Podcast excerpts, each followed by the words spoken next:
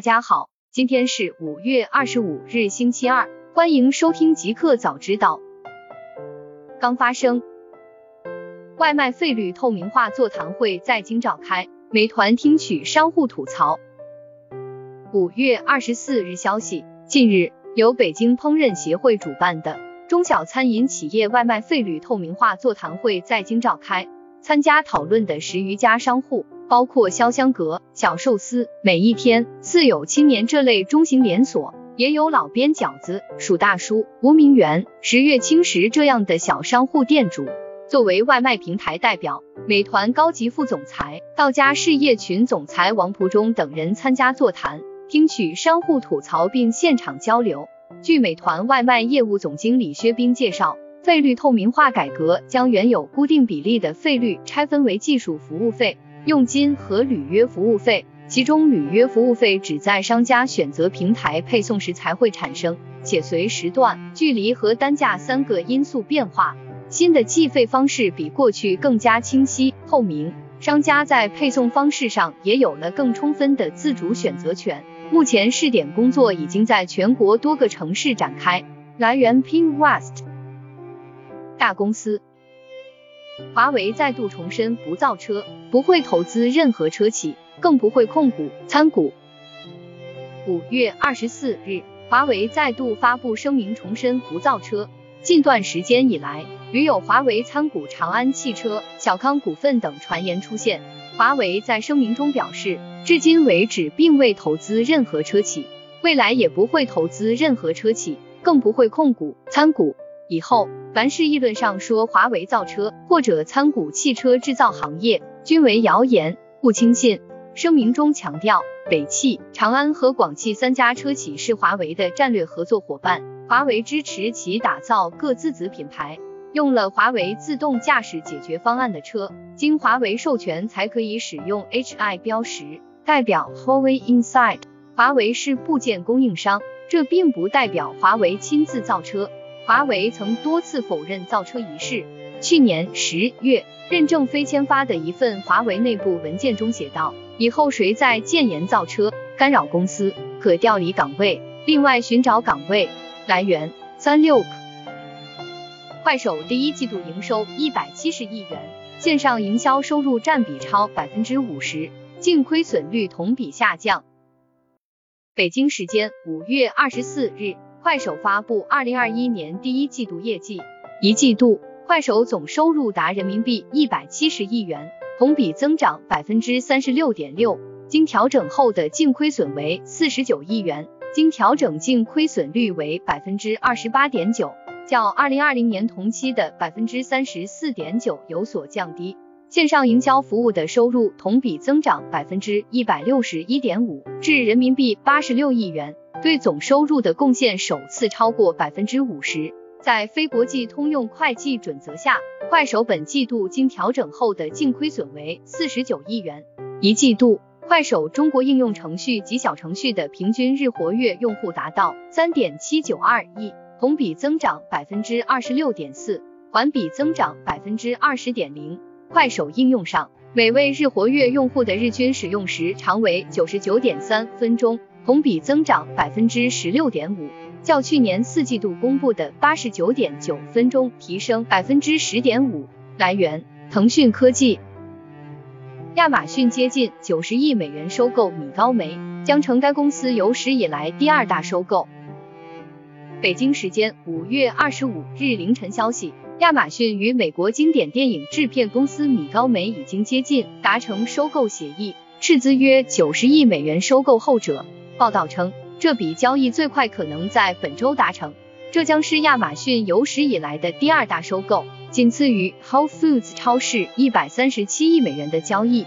米高梅的代表几个月来一直希望收购价格可以达到九十亿美元，但业内人士则认为其价值约为五十亿美元。米高梅是零零七系列电影的制片公司，旗下还拥有 Apex 有线电视频道。曾制作《使女的故事》The Handmaid's Tale、冰雪暴 Fargo 等热门节目。来源：新浪科技。互联网赚 Keep 赴美 IPO，拟筹资五亿美元，上一轮融资投后估值达二十亿美元。五月二十四日，据路透社旗下 IFR 报道，中国运动科技公司 Keep 计划赴美 IPO，预计融资规模规模最高达五亿美元，承销商为高盛和摩根士丹利。二零二一年以来，Keep 多次传出即将上市的消息。四月十六日，有媒体报道，Keep 计划最早在四月底向美国证券交易委员会递交招股书，申请在美国上市。如果一切顺利，其上市时间最早将在二零二一年七月，也有可能被推迟到十一月。此前，据 Keep 内部人士透露，该公司创始人兼 CEO 王宁希望 Keep 最早在二零二一年上市，最晚在二零二二年上市。天眼查显示，截至二零二一年一月，Keep 已累计完成八轮融资，总募资规模超六亿美元。在最近一次的 F 轮融资中，Keep 的估值达到二十亿美元。来源：EO。贝壳宣布左晖为永远的荣誉董事长，彭永东担任董事长兼 CEO。北京时间五月二十四日晚间，贝壳找房宣布，公司联合创始人、首席执行官及执行董事彭永东接替左晖先生担任贝壳董事长一职，并任命贝壳首席运营官徐万刚先生为贝壳执行董事。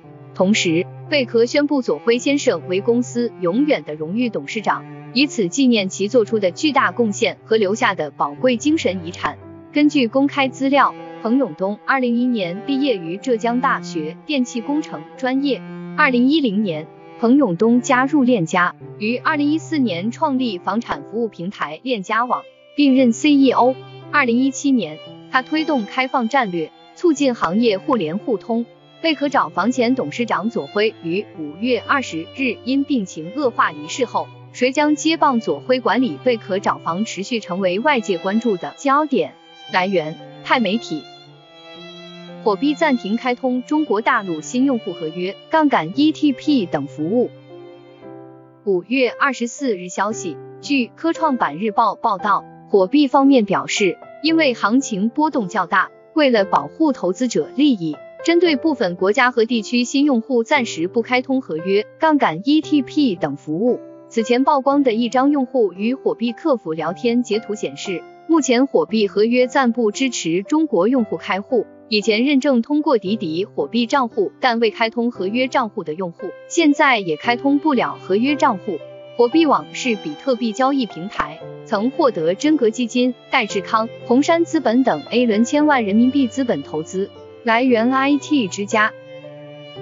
上海迪士尼乐园开始试运营人脸识别入园。五月二十四日消息，据界面新闻报道，上海迪士尼乐园宣布。自五月二十六日起，乐园将开启人脸识别入园试运营。试运营期间，只针对乐园无限钻石年卡持卡人开放。游客可以选择通过上海迪士尼度假区官方 APP 开启人脸识别入园功能。开启该功能的年卡游客，在入园时可以选择有人脸识别入园的通道，通过人脸识别系统验证身份，减少接触，快捷入园。来源：Pinwest。新产品，报华为三纳米芯片正在研发，已注册麒麟处理器商标。五月二十四日消息，据传华为将开发一款三纳米芯片，预计二零二二年发布。传言中的这款三纳米芯片暂命名为麒麟九零幺零，将被使用于华为高端手机以及平板电脑。目前，去全球芯片制成的最高水平已从七纳米跨入五纳米。正在向三纳米迈进，采用七纳米工艺的芯片有苹果 A 幺三、骁龙八六五、麒麟九百九十、A 幺四、麒麟九千含麒麟九零零零一、骁龙八八八，则是五纳米芯片。传言中华为目前正在研发的三纳米麒麟九零幺零，代表着芯片行业的最高水平。据天眼查信息。华为技术有限公司在四月二十二日申请麒麟处理器的商标注册。麒麟处理器在国际分类中属于九类科学仪器，注册号为五五四五七五四九。这表明华为手机可能还没有失去重返市场的希望。来源：凤凰科技。福特公布售价四万美元全电动皮卡照片。北京时间五月二十四日，福特公布了此前承诺推出的全电动皮卡 F 幺五零 Lightning Pro 的产品照片。该款皮卡最重要的特点在于价格。二零二二款 F 幺五零 Lightning Pro 起价三万九千九百七十四美元，一次充电可以行驶二百三十英里。它将同时提供给零售和企业客户。二零二二款 F 幺五零 Lightning Pro 还有增程版，在环保局的测试中行驶里程达到三百英里，售价为四万九千九百七十四美元，还配备了八零 A 的福特充电站专业版。可提供快速充电，但增程版车型将只提供给企业客户。二零二二款 F 幺五零 Lightning Pro 采用升级的高强度钢架和铝合金车身，以及新的独立后悬挂。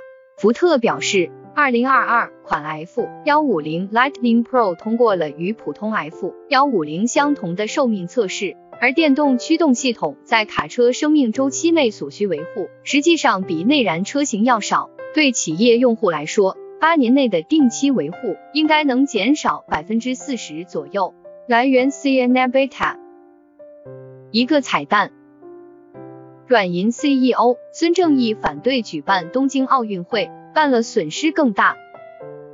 北京时间五月二十四日消息，软银集团创始人兼 CEO 孙正义在 Twitter 上接连发布推文。对在日本疫苗接种缓慢之际，继续推进东京奥运会感到困惑和担心。他表示，现在超过百分之八十的国民希望奥运会推迟或取消。是谁用什么权利在强行推进？之后他又发布推文称，国际奥委员会有权决定继续推进奥运会的举办工作吗？有人说，取消奥运会需要支付巨额违约金。但是如果来自二百个国家的十万人空降疫苗接种之后的日本变异病毒扩散，我想我们的损失要大得多。失去生命，宣布紧急状态需要承担的补助金负担 GDP 下滑，公众耐心要经受考验。就在上周五，国际奥委会副主席约翰科茨 John Coates 表示，即便东京处于紧急状态，奥运会也绝对可以继续举办。来源：凤凰科技。